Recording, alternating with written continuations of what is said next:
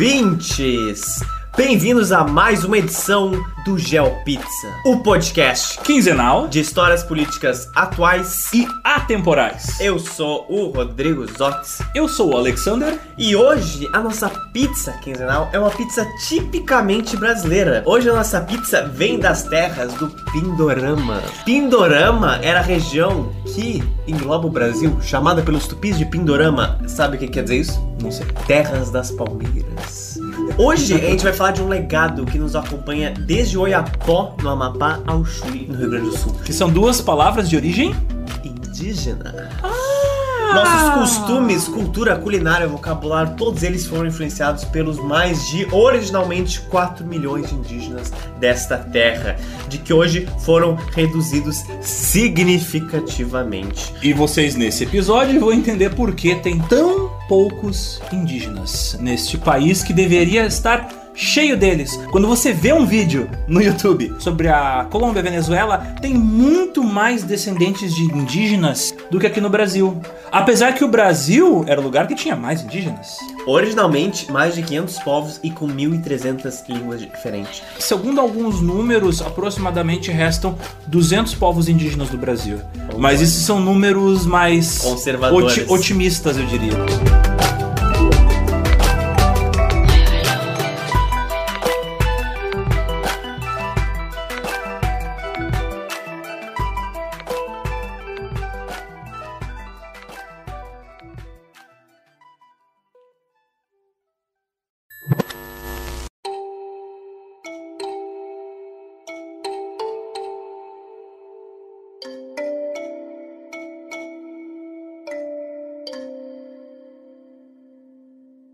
Nós aqui que estamos neste país, nesse continente, viemos todos nós dessa espécie de um mesmo lugar. A raça Homo sapiens veio de um lugar só. Este lugar é A África. a África, o centro africano, mais especificamente ali na República Centro-Africana ou pela Burkina Faso. Em torno de 50, 60 mil anos, a galera resolveu emigrar para fora da África, obviamente. Então começaram a se estabelecer principalmente na Europa e em algumas partes da Ásia. Consequentemente, existe um trechinho entre a Rússia e o Alasca que é chamado de o Estreito de Bering.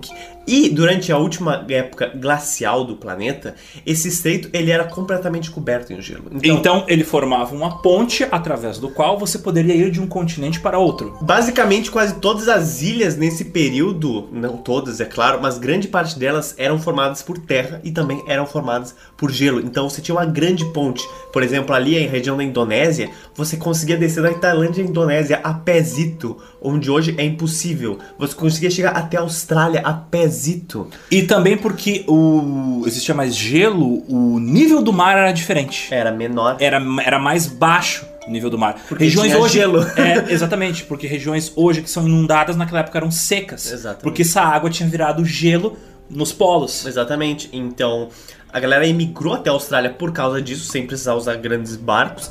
E isso possibilitou os primeiros Homo sapiens a chegarem também no continente da América do Norte. Consequentemente, a América do Sul foi o último continente a ser habitado pelo ser humano durante essa imigração. Se estipula que em 10 mil anos atrás tem acontecido essa imigração. E ela começou em 50 a 60 mil anos atrás. Então veja quanto tempo ela demorou para chegar na América do Sul. Existem algumas controvérsias desde a década de acho que 50 sobre se foi apenas pelo norte que o pessoal veio, porque existem indícios que era possível tu viajar numa pingola, numa, numa É canoinha provável. ah, de ilha em ilha até tu chegar, por exemplo, ali no Chile, na costa do Chile.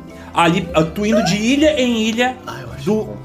É, mas, por exemplo, tinha habitantes na Ilha de Páscoa. Quando os caras chegaram na Ilha de Páscoa, Tinha. tinha gente lá. Tinha. Então, tipo, eu acredito que a maior parte da galera veio pelo norte, mas teve uns gatos pingados que vieram de ilha em ilha até a América Sim. do Sul. Os seres humanos estavam indo pro norte ali da Mongólia, indo em direção à Sibéria, na mesma época que eles estavam ocupando as ilhas, por exemplo, da Indonésia. Então, meio que ao mesmo tempo a galera tava indo em direção ao Era leste. tipo um flash mob, assim, ao redor do mundo, todo mundo em sincronia. Uma coisa interessante, Madagascar tem mais descendentes de aborígenes do que de africanos. Que massa. Isso quer dizer que a galera da Indonésia e da Austrália foi pra lá de barco até Madagascar. É uma aventura. Haja, haja barco. Haja barco. Haja barco. Haja barco. Haja barco. Outra coisa que eu quero comentar: as pessoas subiram ali, foram da África, foram para o Oriente Médio, construíram umas civilizações ali, aí foram para ali Mongólia, China, foram subindo, Japão, Sibéria, aí Alasca, aí foram descendo.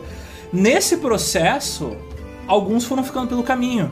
E essa viagem não foi tipo, ah, vamos pegar um ônibus e ir ali pra América, Pega teu América do aí. Norte. A galera não sabia pra onde estava indo e ia indo. Muitas vezes acompanhando os movimentos, as movimentações das caças. Eles Sim. iam acompanhando onde tinha alimento, porque nessa época a galera ainda era coletora e caçava. Sim. Alguns estavam se estabelecendo, foram que foram ficando, mas outros iam acompanhando os animais à medida que eles iam matando tudo que tinha numa região Iam pra outra. aos poucos, essas diferentes etnias foram se adaptando fisicamente às condições climáticas dessas regiões. Sim. É por isso que a galera tem o olho mais puxado ali no Japão, China, porque é uma galera que deve ter subido e descido, mas ficou muito tempo lá em cima no frio. E o que acontece? Para tu ver melhor no gelo, tu tem que apertar teus olhos.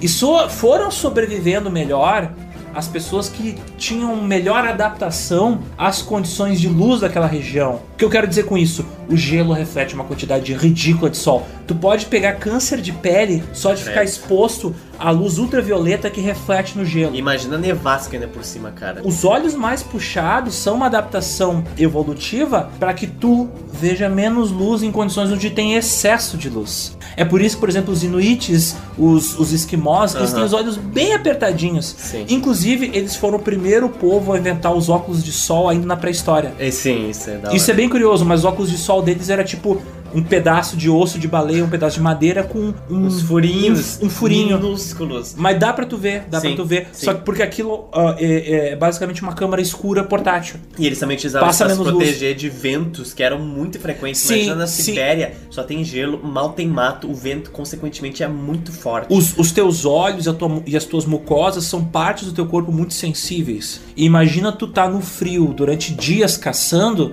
as chances de, de tu pegar uma catarata, de tu ficar cego por causa do frio, são muito grandes. Então, de novo, ter os olhos um pouco mais fechados, um pouco mais protegidos, é uma vantagem evolutiva nessas condições climáticas. Sim. E é por isso que os indígenas são ligeiramente parecidos ali, os olhinhos puxados, com, por exemplo, os povos ah, Da Mongólia. da Mongólia. Todo mundo ali é meio parente. E aí eles foram descendo pra China e ao longo do tempo foram se adaptando também às condições de lá, que é bem mais quente. Tanto que os povos da Tailândia, Camboja, são uma mistura entre aborígenes, da Indonésia, da Austrália, com asiáticos esquimós, digamos assim. Então, chegamos aqui no continente americano. O continente americano, pré-descobrimento colombiano, ele é cheio de temas incríveis, cara. Que com certeza a gente vai explorar algum momento do nosso podcast, porque as civilizações que existiram lá são fodas. Eu, eu, meu sonho de consumo é ver uma série estilo Game of Thrones, só que se passando no Império Inca ou no Império Azteca. Azteca seria Cara, seria tão foda, porque eles têm uma história de guerras e de treta. Genial. Só as lendas deles dão um troço épico estilo Tolkien, assim. Sim. E isso é que é interessante. Você teve várias civilizações indígenas, como os maias, que são grupos, não é realmente um império, já em mil antes de Cristo, cara. O Império Egípcio já existia, já estava até no seu ápice, mas o que, que você tem na Europa em mil antes de Cristo? Fome, Fome. guerra, desolação e perdição. Mas aqui você tem templos, sociedades, grandes construções maias já em mil antes de Cristo. Tu tinha, tu tinha cobrança de impostos, tu tinha obras públicas de engenharia que faziam, construíram lagos, desviaram o rumo de rios, é construíram uma Veneza Isso é aqui sensacional. na América, na América Central. Central. Central. Isso aqui é interessante, mas os maias foram um dos primeiros que a gente tem registro em 1000 a.C.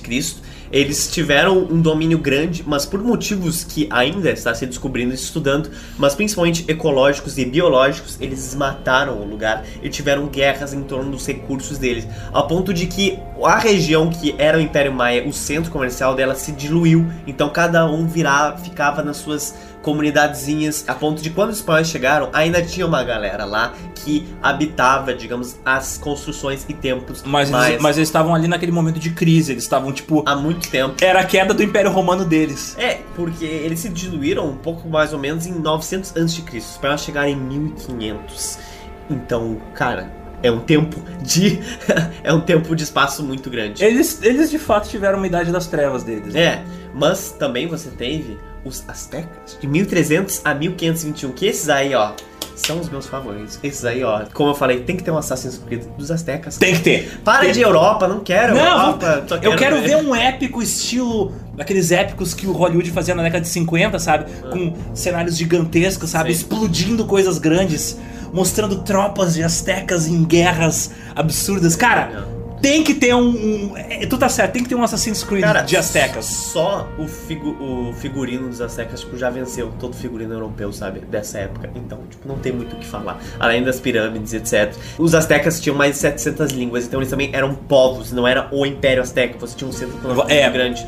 Mas Mas tu, tu tinha várias comunidades e tu tinha várias escritas também. eu só gosto de pontuar essas civilizações porque eu vejo que muita galera, na boa das intenções, tenta justificar de que, ah, aqui existiam mais povos caçadores e coletores na, na época do descobrimento, porque eles não tinham tantas civilizações, não tinham descobrimentos, não tinham invenções. Bullshit, gente. Você teve muitas, até superiores a europeus. Mas eu gosto de pontuar essas coisas. Se a América tivesse conectada à Europa, assim como a Ásia teve conectada à Europa durante mais tempo, eu acho que os povos ameríndios eles teriam tido uma evolução tipo que os árabes tiveram, sabe? Sim.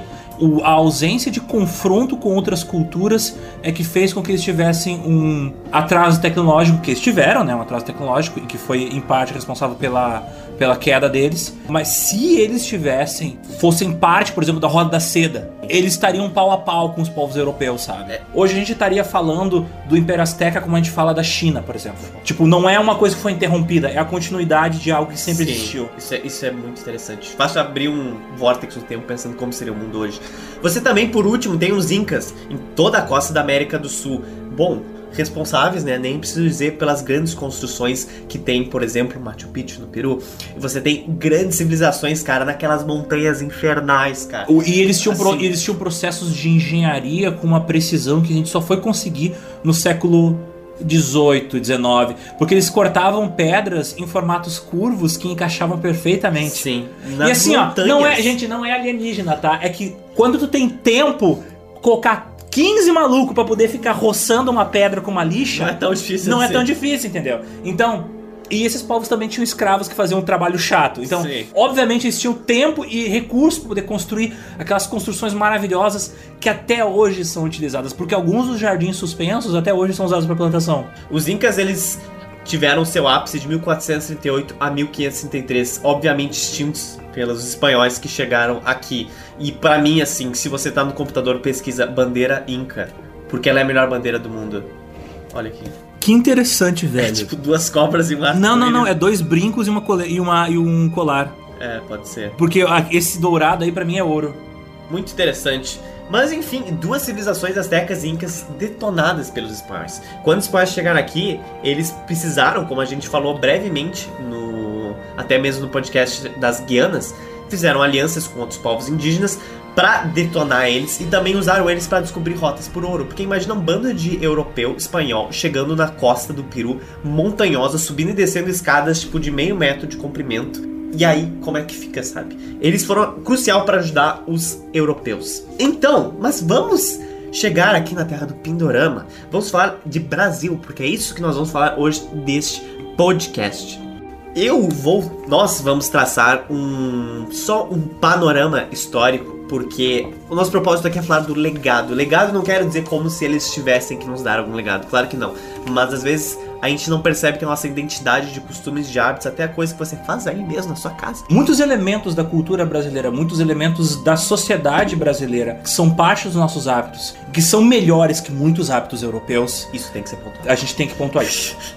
A gente come que nem reis, na boa. Não, a gente come bem, a gente toma banho, a gente é menos porco que americano e europeu. Não, eu assistindo aquele, série, aquele reality show Pesadelo da Cozinha, eu dei valor ao legado dos indígenas, porque brasileiro não é muito higiênico, mas é muito menos porco que europeu e americano. É. E, a- e- e isso é por causa que os índios tinham excelente costume de tomar banho todo dia.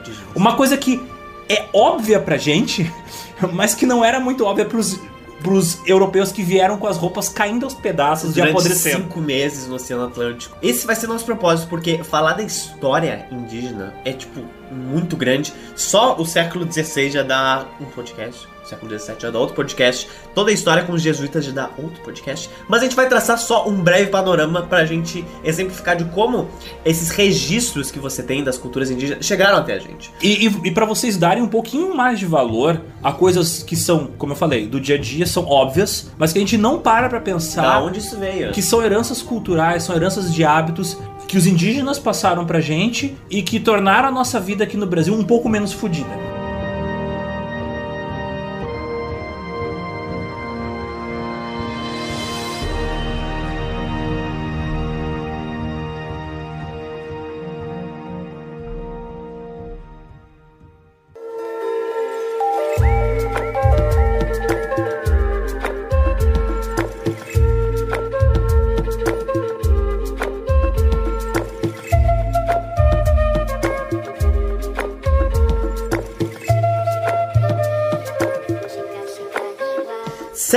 Século XVI. Essa terra não era habitada por um grupo, dois grupos, três grupos. Era habitada por, tipo. Centenas de povos indígenas. E essa é a questão. A gente tem registro dos povos na costa do Brasil nessa época. Porque, Porque foi- ninguém ia pra dentro. Porque foi o ponto de contato dos brancos com os indígenas. Exatamente. Agora, é provável que antes dos caras, dos caras brancos alcançarem o Goiás, já te deve ter rolado umas 15 guerras, uns 500 massacres, civilizações surgiram e desapareceram e ninguém soube porque não houve registro de escrita. Essa, essa é a questão, principalmente quando você estuda povos africanos, é você precisa de escrita para transmitir conhecimento. Os incas tinham escrita, diferente, obviamente, da ocidental. Os astecas também tinham escritas. Os incas tinham uma escrita muito curiosa que eles faziam escritas por nós. Sim, eram contas. Exatamente. Eram Então, contas num- num- numa linhazinha. então, essa é a forma de transmitir conhecimento. Já no caso dos povos indígenas do Brasil, nenhum deles foi encontrado que tenha alguma forma de transmissão de conhecimento por escrita. Existem alguns que existem rudimentos de escrita, mas assim, tudo se perdeu.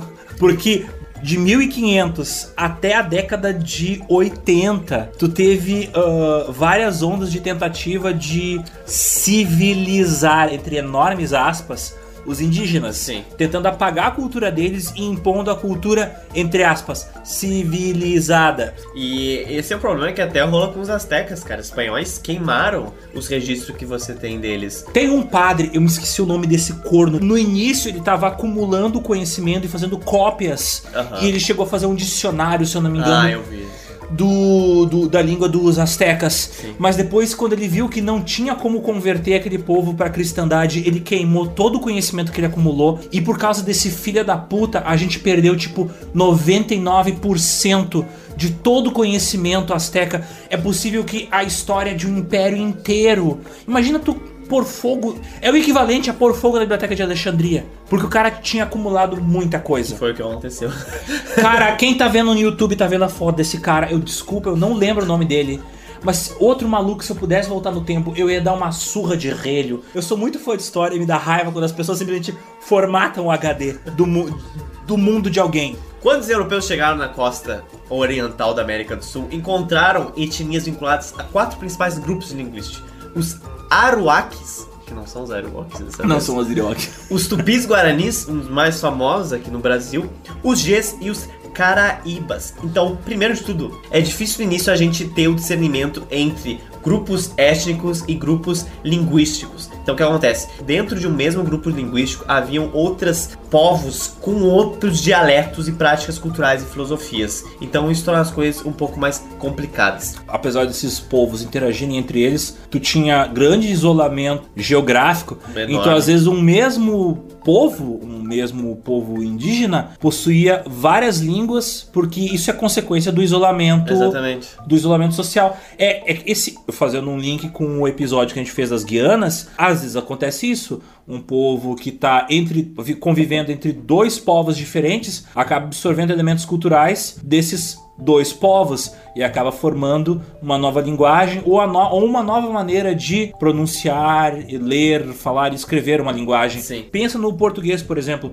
Nos últimos 200 anos o português é- Mudou, né? é ridículo. Mudou bastante. Por exemplo, tu pega a pronúncia de rádio, TV e cinema da década de 50, É assustador, chega a ser pat- chega a ser engraçado a maneira como eles falavam, É. porque é completamente diferente da maneira com que o brasileiro fala hoje, em Hoje, dia. Na época dos descobrimentos, a gente pode dividir os povos nos seguintes. Você tem os mais famosos, o Tupi-Guarani, que ele se estende até a costa do Rio Grande do Sul, até perto do Pará. Digamos que a costa e grande parte do meio do Brasil era formado deles. Por Os- isso, por isso que os tupis tiveram tanta influência na cultura brasileira. Exatamente. Você tem também os Gs, que eles ficavam mais no centro do Brasil. Eles iam desde o centro de Goiás até subindo um pouco pro centro do Pará e também um pouco no meio do Paraná e de Santa Catarina. Você tem os Aruacs, que os Aruacs são mais do oeste brasileiro. Quero dizer com isso, no meio da Amazônia, no meio do Mato Grosso e no meio do Amapá.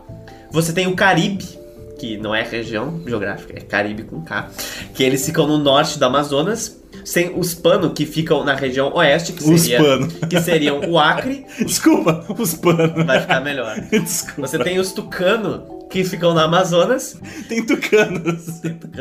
Eles cheiravam muita coca. Boa. Você tem os Charruas, que são bem influentes no Uruguai e Parênteses. no sul do Rio Grande do Sul. Excelente refrigerante. Ah, é? Sim, adoro. sabia. Guaraná Charrua é muito bom. Ah, é verdade, lembrei. E você tem também outros grupos, né? Os tupis, eles podem ter dois sentidos, genéricos e específicos. Por exemplo, você pode falar dos indígenas, no geral, que a galera fala, os tupis, ou você pode também falar dos grupos linguísticos do Brasil. E dentro dos grupos linguísticos do tupis do Brasil, você tem uma dessas famílias maior que é o tupi-guarani. E eles também têm outros subgrupos linguísticos, então toma essa. Vocês têm também outros grupos linguísticos como os cocamas, os omáguas, os caigangues, que são também bem famosos aqui no Rio Grande do Sul, e os xirinós. É interessante a gente comentar que é o seguinte: se você for parar pra pensar, o Zod citou árvore linguística, tu falou árvore linguística, né? Então, toda civilização humana, ela tem essa coisinha de tipo assim, ó, tu tem um tronco, que é uma língua básica, e a partir dela vai se Ramificações. ramificações. Isso é muito Outras línguas vão surgindo a partir de uma língua básica. Exato. Então a gente reitera aqui, tu tinha, tu não tinha um tupi, tu tinha vários, várias sublinguagens do tupi. Que nem o latim, por exemplo, deu origem ao espanhol, ao português, ao francês. Os macrogês, que são, como eu falei, o segundo é, grupo linguístico mais influente. Isso seria uma terminologia ocidental, né? Macro Porque G? macro. Seria Sim. tipo Sim, os Gs maiores. Exatamente. Ah, tá. Porque eles tiveram uma diferenciação dos tupis há mais de 6 mil anos atrás. E eles expandiram a 3 mil pelo centro-oeste do Brasil. E também dentre os grupos linguísticos que saíram do Macro G, por exemplo, os caiapós, os xerentes, os timbiaras e outros. Você também tem os caraíbas, que dentro deles saíram grupos linguísticos como os Icpas e os carijonas. Alguns deles estão também na Colômbia. Outros, os aruaques, a língua sim. matriz Aruac, dentro dele saíram outros, outros grupos linguísticos, como os Muras, o Chapcura, os Pano, os, os Yanomami. Alguns grupos de tupis viviam em aldeias que podiam chegar de 500 a 700 habitantes, que eu considero algo razoável para uma vizinhança. Algumas dessas ah, aldeias eram fortificadas com aquelas Muralhas feitas de toras. Exatamente, porque existiam guerras bastante intertribais. Você não tem muita hierarquia, mas você existe, por exemplo, entre os pajés, que eram os intermediários entre o mundo religioso e o mundo dos homens, ou seja, onde nós estamos morando aqui, e os caciques, que eles eram os antigos chefes guerreiros, que ocupavam o papel de autoridade das tribos. Consequentemente, os homens também tinham os homens de uma família uma presença e uma autoridade maior do que as mulheres. Eles acreditavam principalmente nos bons e nos maus espíritos, Tupã e a Yang, que influenciavam os acontecimentos do cosmo e da vida deles.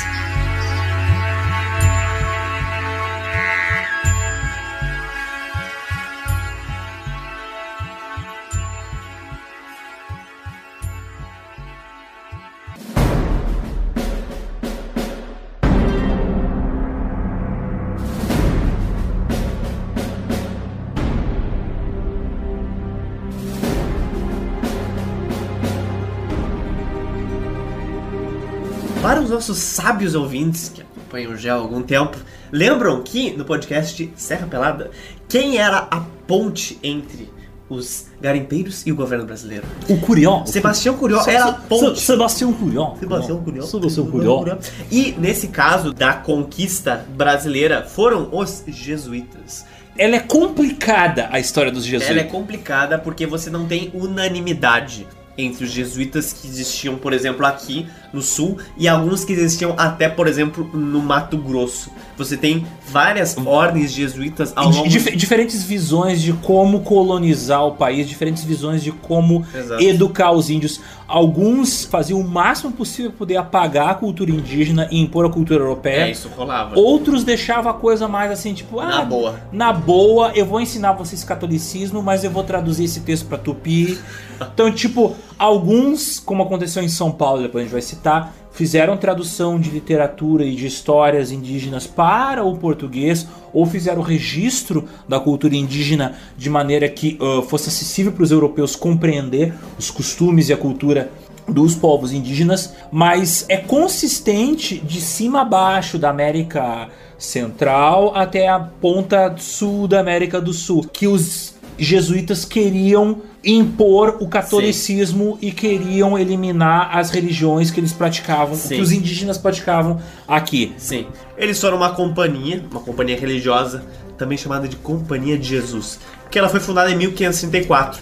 E a partir disso ela foi traga ao Brasil como uma ferramenta para catequizar os indígenas. Só que o que acontece? Os jesuítas eles não eram a voz da coroa portuguesa ou espanhola. Eles eram uma ordem, ou seja, independente. O traçado mais parecido que eu posso fazer aqui é como se fossem templários da vida. Eles eram influentes dentro do círculo deles, eles tinham um certo grau de autonomia. Mas eles às vezes atrapalhavam os planos dos colonizadores, como a gente vai falar mais tarde. Exatamente. Os jesuítas chegaram aqui em 1549. Eles também chegaram em outras regiões da América do Sul, como no Peru em 1567 ou no México em 1572. Mas esse sistema missionário dele levou várias décadas e foi algo completamente regional. O principal objetivo das missões jesuíticas foi criar uma sociedade das bases da sociedade cristã europeia, porque eles não tinham outra visão. Ou Era, era, era, tinham- o, po- era o ponto de vista deles do que seria o ideal para civilizar os povos indígenas. mas isenta das maldades do homem. O que isso quer dizer? Muitos dos jesuítas não viam a coroa como uma forma de catequização, porque eles eram corrompidas pelo poder e pelo ouro, o que de uma certa forma é correto. Para atingirem o objetivo, os jesuítas desenvolveram técnicas de contato e atração dos indígenas. Ou seja, Oh, eles peraí, peraí, peraí, peraí, peraí. Padres católicos atraindo inocentes? That's right. Oh my god. Eles aprenderam os costumes, línguas, os indígenas aprenderam a língua tupi e começaram a construir povoados que às vezes chegavam a milhares de indivíduos. Eles dispunham de uma escala média autossuficientes. Você tinha caça, você tinha preparo de alimentos, você tinha atividades comunitárias. Tu tinha hortas, tu tinha plantações, tu tinha organização de colheitas que sustentavam os habitantes ali da missão jesuíta. O sistema missioneiro buscou então traduzir e inserir esses valores na missão dos indígenas, mas como a gente falou, eram várias. Você tem missões portuguesas e espanholas. Só que nesta época, teoricamente, todo o oeste do Brasil que passa ali do meio de São Paulo era para ser espanhol. But, but bandeirantes. Bandeirantes, em outras palavras, caçadores de escravos e mercenários, eles expandiram os domínios portugueses do Brasil. Aí, aí começa o brasileiro fazendo sacanagem para poder tirar, levar vantagem em cima dos outros. Então, o que acontece?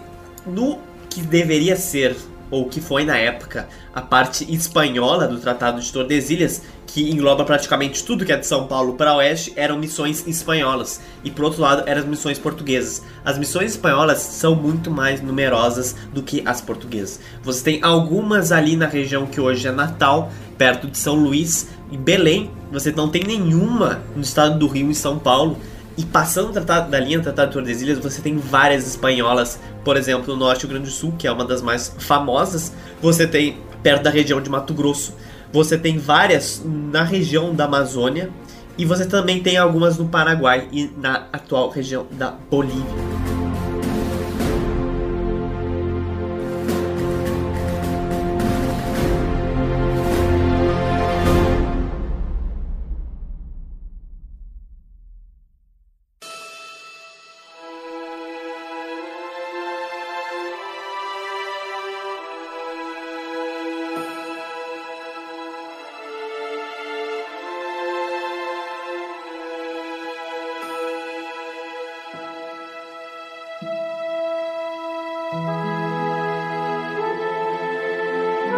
Bandeirantes começaram já a fazer a sua empreitada a partir de 1630. Então o que acontece? Esses caçadores de escravos não estavam nem aí se eram indígenas, se eram escravos, eles queriam escravizar e coletar seus lucros disso. Você tem registro de povos, de missionários pegando em armas para defender junto com os indígenas suas missões, e você também tem registro de que essa resistência foi à toa de que não deu certo. Por exemplo, em 1630, registrou-se que tenham sido mortos ou aprisionados 30 mil nativos do Paraguai, na região só do Paraguai. Se eu não me engano, para quem quiser ver esses fatos de fato, existe um filme bastante fiel aos eventos históricos chamado A Missão. E ele se passa, se eu não me engano, na região do Paraguai, numa missão ali no Paraguai. É um filme muito foda, eu recomendo. E tem as cenas das batalhas dos jesuítas lutando contra os bandeirantes.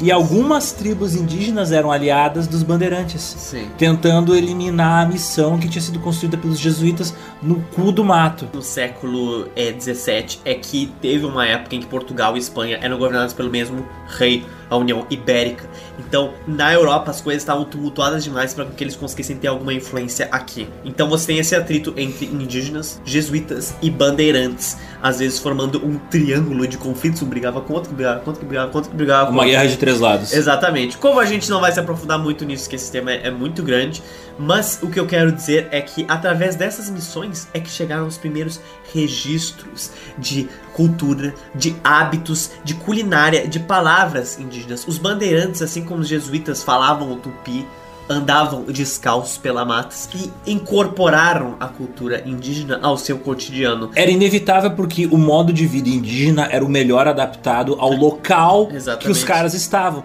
Então eles precisavam se adaptar ou morrer, porque não dava para aplicar o modo de vida europeu aqui num lugar com um clima diferente, com animais diferentes, com ameaças diferentes, com uma geografia diferente. Eles tinham que aprender alguma coisa dos indígenas para ter algum tipo de vantagem para conseguir cumprir com a missão deles, seja explorar, desbravar a região ou matar e caçar a gente. O governo das missões, ele era exclusivamente respeitando as hierarquias indígenas, os, os caciques e os pajés. Mas isso não quer dizer que você não tem relatos de crueldades feitas por jesuítas. Em algumas missões da Amazônia, que foram várias, você tem diferentes tipos de missões que acabaram em até mesmo em massacres de indígenas ou de aprisionamento deles. A coisa variava dependendo da região. Eu não duvido que não tenha acontecido diversos casos de síndrome da cabana, assim, por causa do isolamento geográfico de algumas Exatamente. missões. Então, o que acontecia mais ou menos nesses lugares, só para dar um panorama, é que as atividades que passavam para os indígenas eram principalmente de cotidiano, por exemplo. Às 7 horas começavam os trabalhos e a galera começava a rezar. Você tinha também um lanche coletivo por em torno das 16 horas.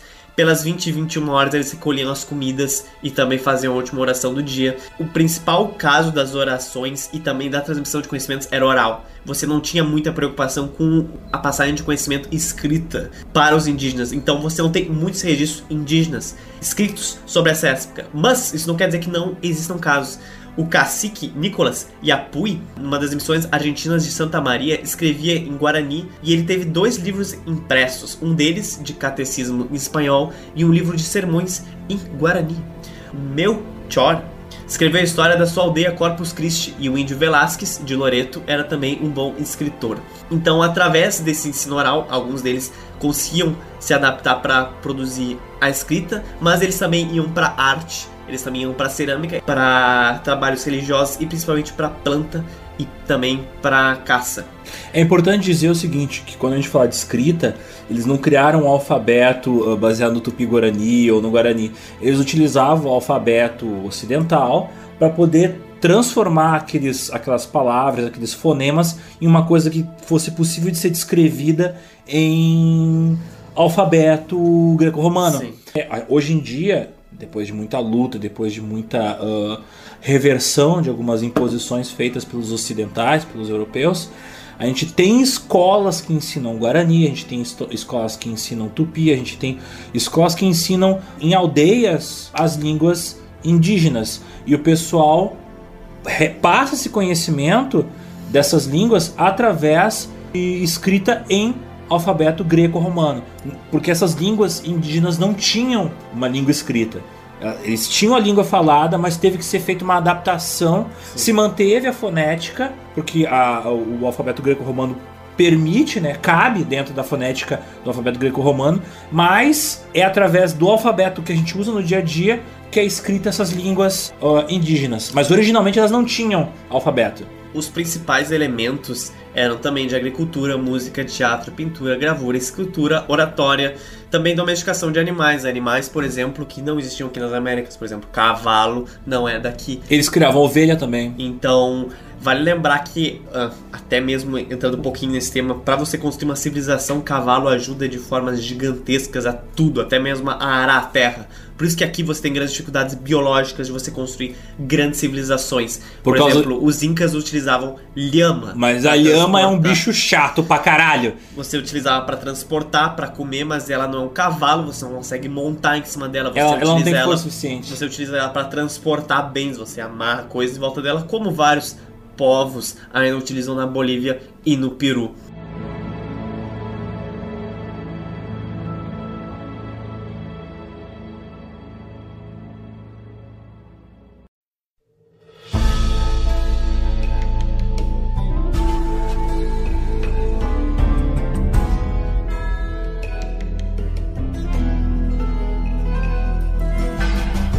Acontece que os jesuítas foram todos expulsos da, do continente americano através de um decreto do Marquês de Pombal de 1758. O Marquês de Pombal foi um diplomata português de Portugal. Já tinha um grande febre se espalhando de que os jesuítas estão tendo muita autonomia, eles estão fazendo um império muito grande e eles estão arquitetando um golpe na coroa, sendo que eles estavam, tipo, na mata do Paraguai. Estavam então... mais preocupados em capinar um terreno, poder plantar milho do que dar um golpe na coroa. Então eles obrigaram os jesuítas a saírem, que obviamente eles não saíram na hora, mas até o início do século XIX você praticamente não tem mais nenhum jesuíta em suas missões. O Marquês de Pombal ele é basic, era basicamente o primeiro-ministro e ele era uma espécie de rei por trás do rei. Ele era um fazedor de reis, né? Como ele, tem, tem esse termo. E ele era a, a, a figura absolutista, a figura que controlava a política e os rumos da política em Portugal. Então, em, no, durante o período do governo dele, as ações dele são muito mais marcantes e influentes em Portugal e no Brasil do que dos reis. Mas essa expulsão foi bem mal vista no geral. Vários poetas e vários estudiosos da época. Ah, mas os artistas que se fodam. Os artistas né? que se fodam, mas a coisa era bem vista. Mas isso não quer dizer que, como a gente falou, e a gente vai enfatizar, vários registros que você tem indígenas, eles falam em catequizar, em domar, em amansar esses indígenas. Todo esse legado de educação jesuíta acabou não deixando nada material para os indígenas. Muitos deles não chegaram a escrever, por exemplo, sobre as suas aldeias. Você tem alguns jesuítas falando de caciques, de pajés, mas você não tem jesuítas falando, ah, hoje o fulaninho de tal fez essa coisa aqui. Tu não tem, tu, tem, ali." tu tem registro do dia a dia, tu não tem registro da cultura indígena. Exatamente, não Porque, fala... mas é que porque eles queriam apagar, querendo ou não, eles queriam apagar a cultura indígena e queriam impo- impor a cultura europeia. Eles queriam impor um modo de vida ah, ocidental e um modo de vida cristão. Então, tipo, eles não tinham nem a mais puta vaga preocupação em fazer qualquer tipo de registro sobre o que existia antes, porque pra eles estava errado o que tinha Sim, antes. Pra eles o certo é o que eles estavam ensinando pros índios agora. Sim. Então não existia essa preocupação. E você teve vários descendentes de indígenas com jesuítas, né? O Brasil é feito disso. E um registro interessante já no século XIX, um viajante chamado Auguste de Saint-Hilaire, que estava passando pela província do Rio Grande do Sul em 1820, escreveu que ele passou pelo povoado indígena, que ele registrou o seguinte: entre os indígenas via apenas uma mulher que viveu sob o governo dos jesuítas, e ela pronunciava o nome dos jesuítas com profundo respeito. Porém, muitos guaranis se lembram de haver ouvido de seus pais ou avós falar deles, dizendo que quando esses religiosos administravam a região foi um tempo de felicidade. A gente tem os maiores registros dessa época do século XVI ao século. ao finalzinho do século XVIII é o nosso mosaico de transmissão de conhecimento dos indígenas. Muitos deles, os modos de vida deles ainda se mantêm hoje, como a gente vai falar alguns deles, mas em- depois a gente vai chegar na história dos indígenas brevemente no século XIX, 20 e 21, que não foi tão complexo assim, mas parafraseando um grande líder indígena que eu gosto muito, o Ailton Krenak, ele fala que a história indígena sempre foi e sempre será resistir. E a partir do século XIX, que pode-se dizer que começou uma resistência que é bem atual dos povos indígenas.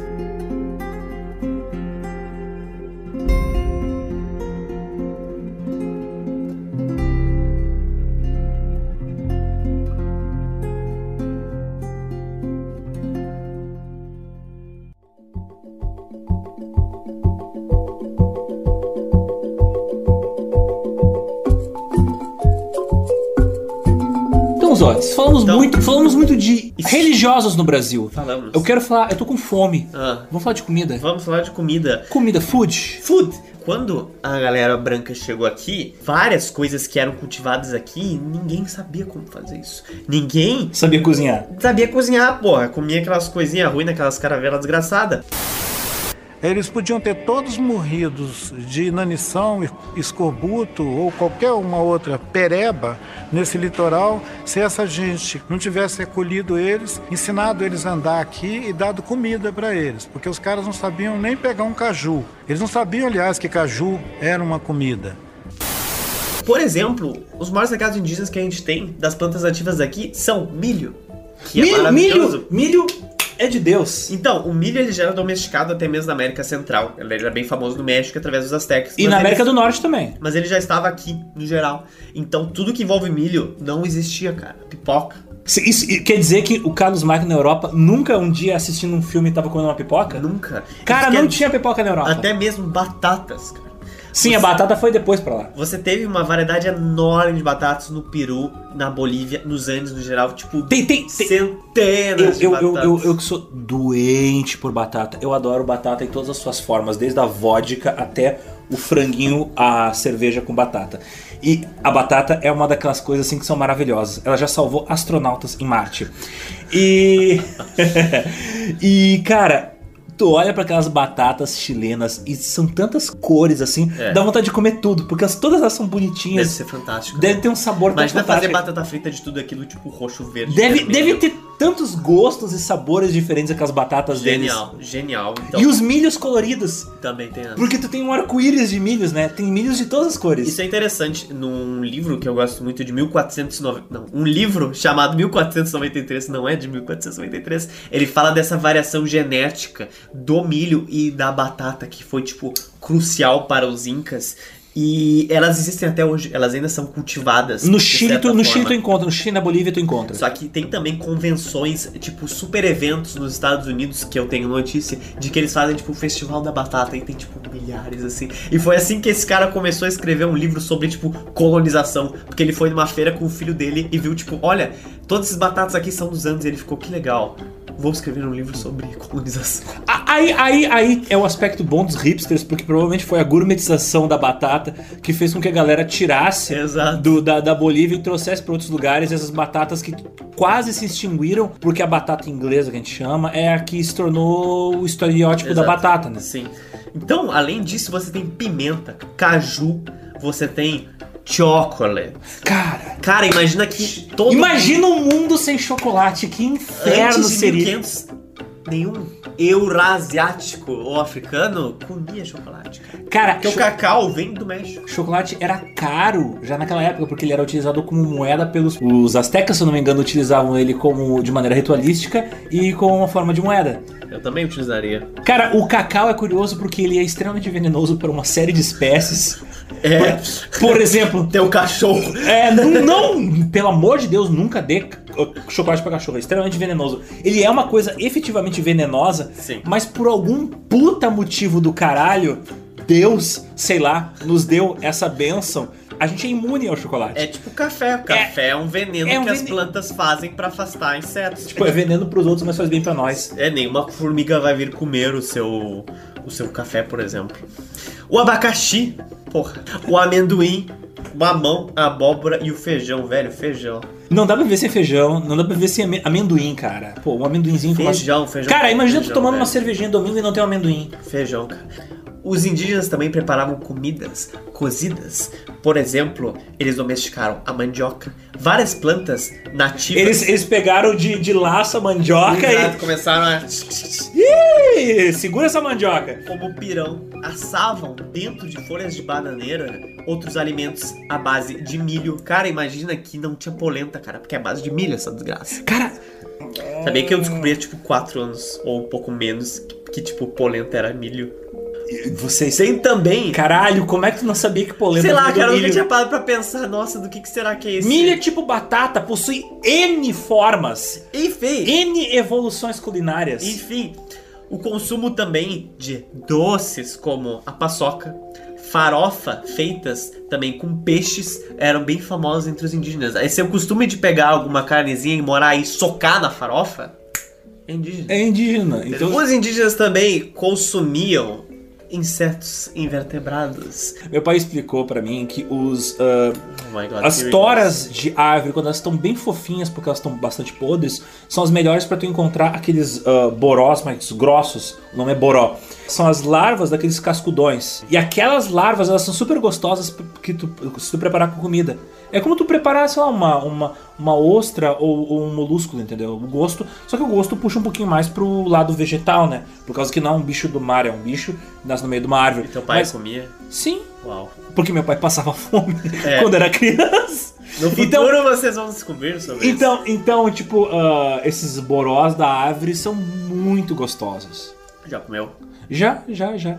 Insetos também, por exemplo, aqueles, mais de origem chinesa, aqueles ah, besouros que dão no amendoim, eles têm um gostinho semelhante à canela e eles ficam muito gostosos misturados com chocolate. Quem diria que vocês escutariam algo assim no Geo Pizza? Como insetos! Olha, eu não vou dizer que não comam, né? Porque, assim, é bem mais inofensivo e nutritivo do que ficar comendo carne. Não, um bifinho ali. Sabe um que é. bichinho, Um bichinho, um bichinho. Enfim, ah, você tem relatos de espanhóis dizendo assim... Nós vimos nativos, tipo, comendo coisas da cabeça um dos outros. Isso foi esquisito demais. Estou perturbado. Beijos. Sabe? Então, é porque eles comiam piolhos um do outro. Ah, mas, mas será que isso é um hábito prejudicial? Eu acho que não, pô. Eles também consumiam lagartos, lagartixas, que eu acho uma coisa bem lógica, né? Ah, põe no espetinho, põe no fogo e papa. Vale lembrar que não só os indígenas levaram o seu legado culinário para os europeus, vice-versa também.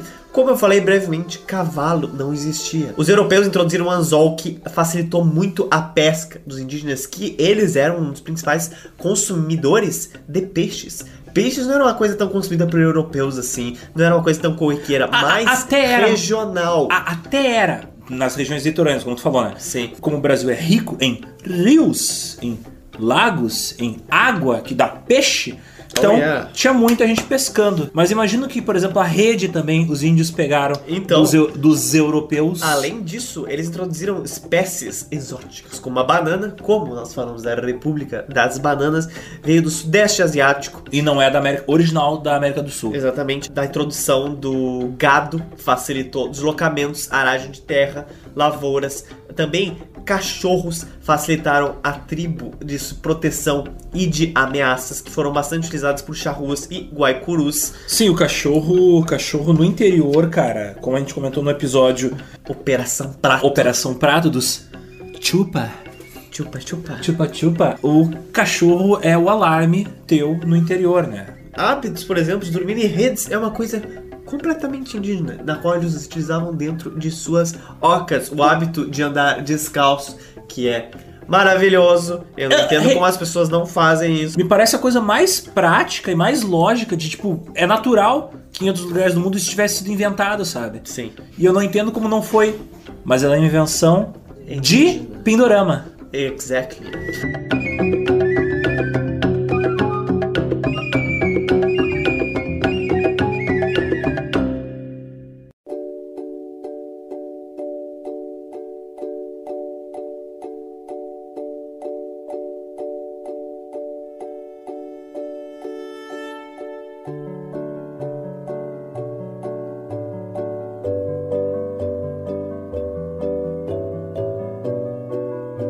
Influência cultural indígena também não para por aí. Principalmente a língua portuguesa brasileira tem influência das línguas indígenas. Existem 20 mil palavras que foram absorvidas das línguas indígenas e, até hoje, são utilizadas dentro da língua portuguesa brazuca. Várias palavras, principalmente ligadas à flora e fauna, como abacaxi, caju, mandioca e tatu. E palavras também com nomes próprios, por exemplo, o Parque Ibirapuera, São Paulo, que é um parque que eu nunca fui o pior parque em toda a minha vida. Ibirapuera significa lugar que já foi mato. E o rio Tietê, também em São Paulo, que significa rio verdadeiro. E existem diversas, sete línguas estão incluídas no Inventário Nacional de Diversidade Linguística, nas quais seis são indígenas: as Azurine, do Trocará, a língua Guarani Mibia, as línguas Nuhuquá, Matipu, Cuicuru e Calapalo. São mais de 900 referências de etnias e línguas indígenas coletadas entre os séculos 17 e 20, catalogadas através do mapa étnico histórico do Brasil. Existem aqui mais de 200 línguas indígenas registradas, das quais 180 são faladas até hoje. Além disso, as contribuições dela é de que cerca de 80% das palavras, como eu falei, que nomeiam plantas, bichos brasileiros são oriundas do Tupinambá, o mais conhecido idioma nacional nativo. Considerando que o total de línguas do Brasil é 180, o tronco tupi reúne 40, que corresponde a 22,2%. Isso as que sobreviveram até hoje, né? E que tiveram tempo de influenciar a- os colonizadores. Sim. Outros verbos, não só nome de coisas como pipocar, cutucar, essas palavras foram aprendidas pelos portugueses e misturadas com a língua gramatical. E ao longo do tempo, essa língua se dividiu em duas: a língua geral amazônica, que é a mais falada no Maranhão e no Pará, e a língua geral paulista, que é corrente do sudeste do país. Até a metade do século XVIII, essa era a língua mais falada por aqui. Os povos indígenas sempre viveram com situações de multilinguismo e até hoje isso se mantém. não é raro encontrar sociedades ou indivíduos em situações de bilinguismo ou até mesmo trilinguismo e multilinguismo. Isso acontece nas fronteiras, por exemplo, do Brasil com a Bolívia, do Brasil com a Colômbia, do Brasil com a Guiana, onde tu tem povos indígenas que falam a língua deles, natural deles, aí eles falam o português, por causa que eles interagem com o Brasil. Um bom exemplo disso é os índios da família linguística tucano, que são grande parte localizados no rio Uapes, um dos grandes formadores do Rio Negro, no Amazonas, que ele vai da Colômbia até o Brasil. Esses habitantes, eles costumam falar de 3 a 5 línguas ou mais, havendo até poliglotas na região que dominam 8 a 10. Um homem, por exemplo, às vezes ele fala a mesma língua que o seu pai, o que é bom. Eles partilham o mesmo grupo linguístico, mas no entanto, às vezes ele costuma se casar com uma mulher que não fala uma língua parecida com a dele, ou seja, pertence a outro grupo linguístico, aumentando a variança e o conhecimento dele sobre línguas. Os povos tucanos, como falei no caso, eles são tipicamente multilinguísticas. Às vezes, nesse contexto, uma das línguas ela se torna um meio de comunicação mais usado. É uma tipo uma língua franca, como o inglês é pra gente, ou às vezes, como o português é muito utilizado pelos guaranis como se fosse a língua franca deles. É a língua intermediária entre duas populações diferentes que falam línguas próprias. Exatamente. Por exemplo, a língua tucano, que pertence à família tucano, tem uma posição dessas no ramo linguístico. Os Walpes utilizam a língua dos tucanos como um vínculo entre elas e diferentes tribos, como os Arapás ou ah, os é, é, o, é o inglês deles. É o inglês É o deles. inglês deles. Essas línguas deixaram um forte legado, principalmente em algumas regiões do oeste brasileiro. Por exemplo, a pronunciação de Cuiabá, que fica no Mato Grosso, vem uma pronúncia dos fonemas bem parecida com os indígenas. Por exemplo, em vez de se falar chuva ou caju, se fala chuva ou caju, que é algo originalmente da região. Então, algumas dessas palavras são indígenas e eu vou usar muito rapidamente elas aqui, senão só esse trecho vai ter tipo 50 minutos. Aracaju é uma palavra do tupi-guarani, Baiacu também, Butantã, Caatinga, Cacau do Nahatwali, que quer dizer caroço, Caipira, que nós vamos entrar em breve, também do Caipira. Tupi-Guarani, que quer dizer dentro do mato, Capim, do Tupi-Guarani, quer dizer folha, Papa Capim, que é um dos índios mais importantes da história do Brasil.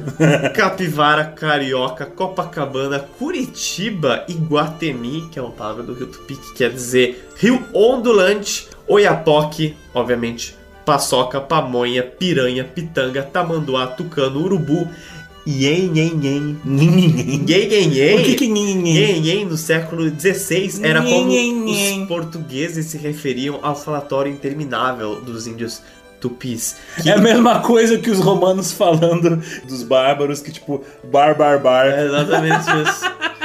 Perereca, pororoca e assim por diante. E nesse mix de culturas, a gente tem um dos elementos culturais muitíssimo importante, que é Qual, qual, qual, qual, qual seria ele? o caipira, o sertanejo e o caboclo.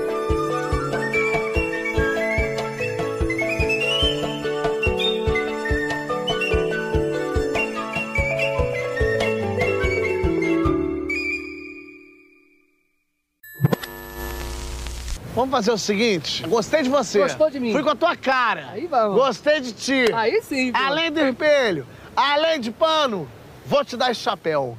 Vai porra nenhuma. Ah, esse chapéu é teu. É meu? É. Fechou, porra! Puta que Porra! pariu. Pode vir. Vem, esse chapéu é Quero, foda. vai.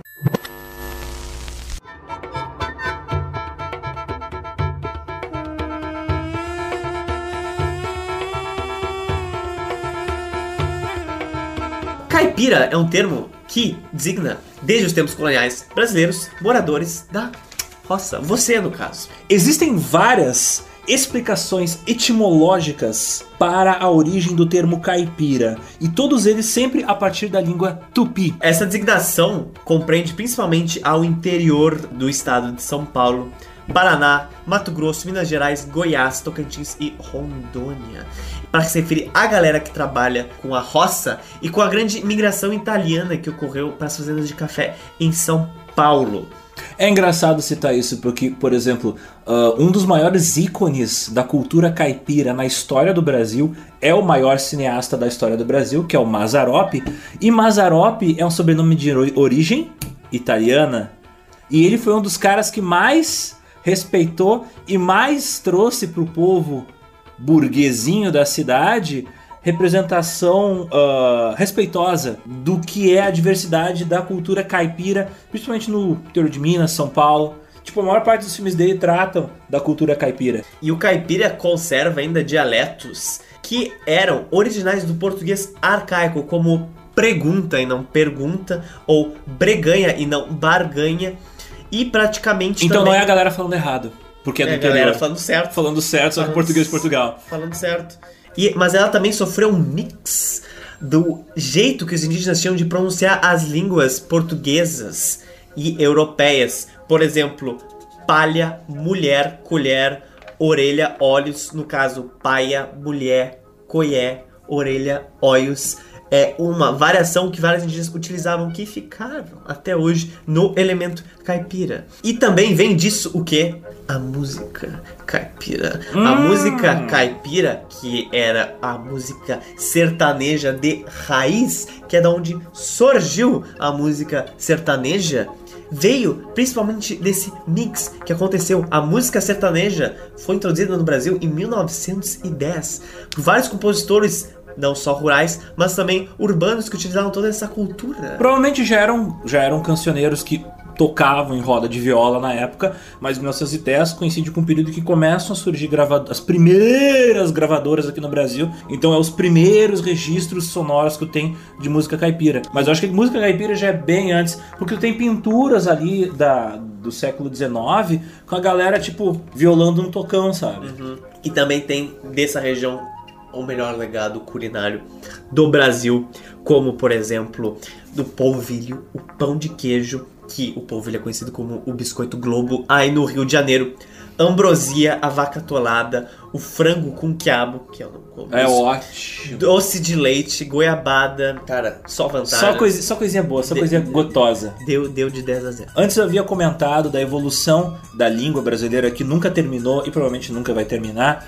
E a gente tava falando que o sertanejo mudou, Sim, né? sim. Porque antigamente tu tinha moda de viola, virou sertanejo. Nos anos 80, o sertanejo, pra quem se lembra, Chitãozinho, Choró, Leandro e Leonardo, o sertanejo do interior veio pra cidade e recebeu a influência, adivinha do quê? Oh boy. Menino de, magrão de Não, não, não, não, não. Recebeu influência do hard rock e do hair metal, tipo Van Halen, americano. É por isso que Chitãozinho e Choró nos anos 80 tem tanta guitarra. Hum, Então nunca para de evoluir. E hoje tu, e depois tu teve o sertanejo universitário, hoje em dia tu tem o sertanejo por influ- o influenciado pela cultura black americana, então tipo, nunca para de evoluir, Sim. sempre vai acumulando coisas novas. Apesar de que se você hoje quiser conferir tipo o que que é um sertanejo de raiz, truzeira mesmo, é estranho recomendar isso, mas tipo, a TV Aparecida tem um- alguns excelentes shows de música que eles trazem artistas que alguns devem ter 90 anos de idade que tocam as músicas que os avós deles tocavam. Bom, vamos virar este século. Todos esses legados eles foram trazidos para nós do século XVI ao século XVIII. E após a expulsão dos jesuítas no século XIX, você começa com uma verdadeira cultura de resistência, não que não tivesse antes, mas contra o governo brasileiro.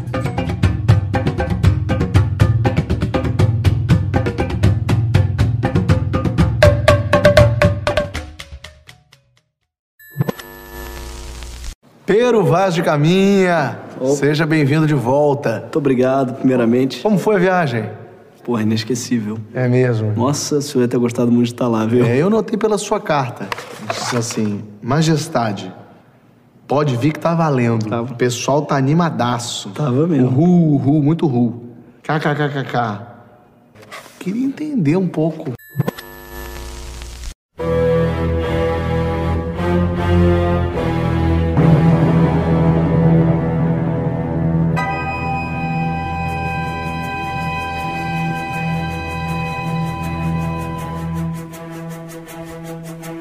Os indígenas nessa época do século XIX, eles começam a ser romantizados, eles começam a ser vistos como um símbolo nacional. Nesse período, por exemplo, é que autores como José de Alencar escrevem aqueles livros épicos e chatos pra caralho, como Iracema, o Guarani, Existe aquela composição, né? Esqueci O Guarani. O Guarani. Do Carlos Gomes. composição épica brasileira tratando deste personagem importante e heróico que é um índio. Então existe essa valorização da cultura indígena, só que é uma coisa romantizada. Mas é claro, isso não quer dizer que não houveram problemas do governo brasileiro com os povos indígenas. Claro Como- que como não. sempre. Claro que não.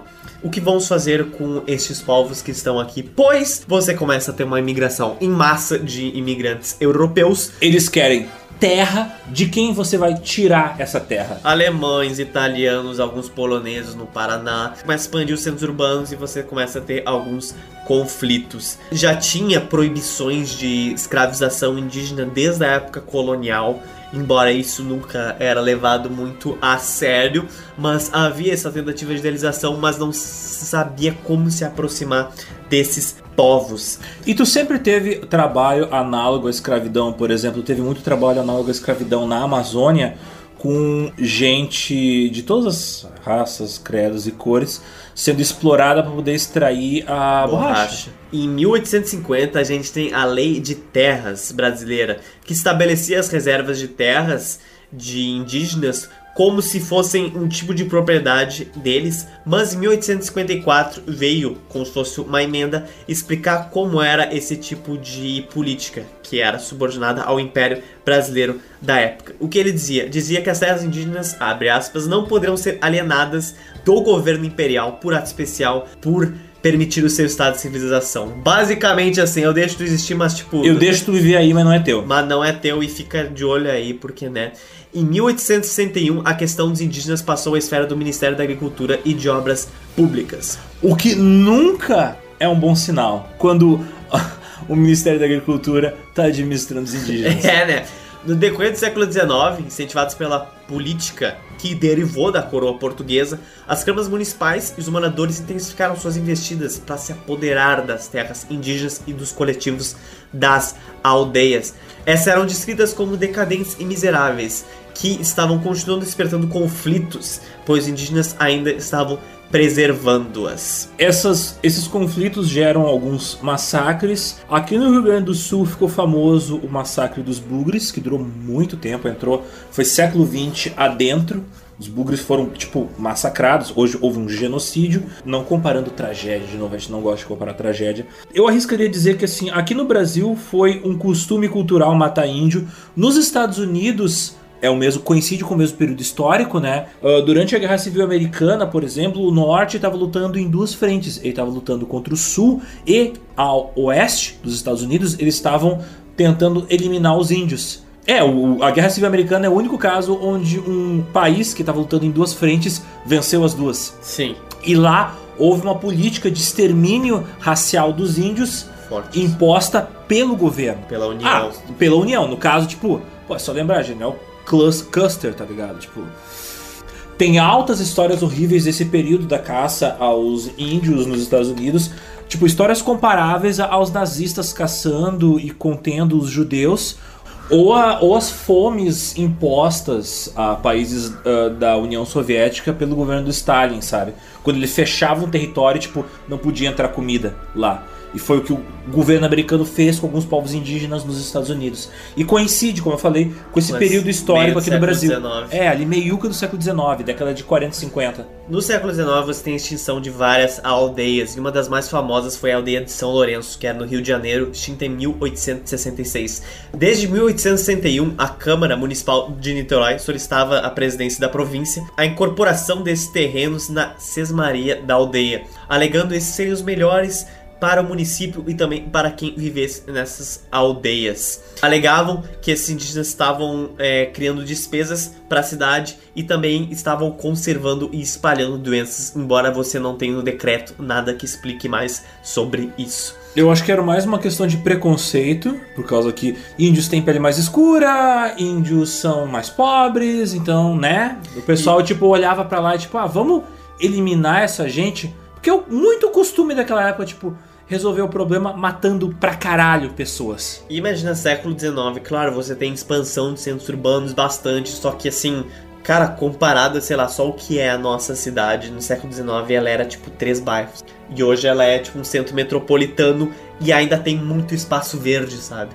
Então Se- eu se fico tu- pensando. Se tu olha pro mapa do Rio de Janeiro naquela época, eu tu pensa assim, ó, fizeram isso só de filha da putagem. Pois é. Porque espaço não faltava. Pois é, assim, ó, claro que poderia ter mais, deveria ter mais tribos indígenas naquela época, mas assim, podia ter outro tipo de negociação. E depois a gente passa pro século XX, que essa é uma situação cabulosíssima. Uma situação O que tava cabulosíssima. ruim fica pior. Fica pior.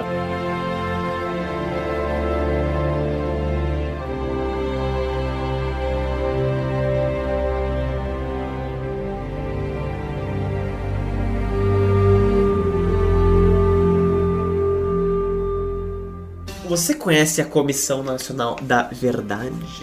Conheço. Ela foi criada durante o governo da Dilma Rousseff para investigar principalmente crimes e violações de direitos que ocorreram na ditadura militar. E esses crimes não envolveram só, como muita gente gosta de pensar, homens barbudos magrãos de apartamento Não, brincando não- não envolveu só maconheiro vagabundo comunista, envolveu também gente que tava cuidando da própria vida e não tava fazendo nada pra ninguém. Existe uma estimativa de que ao menos mais de 8 mil indígenas foram mortos de 1964 a 1985.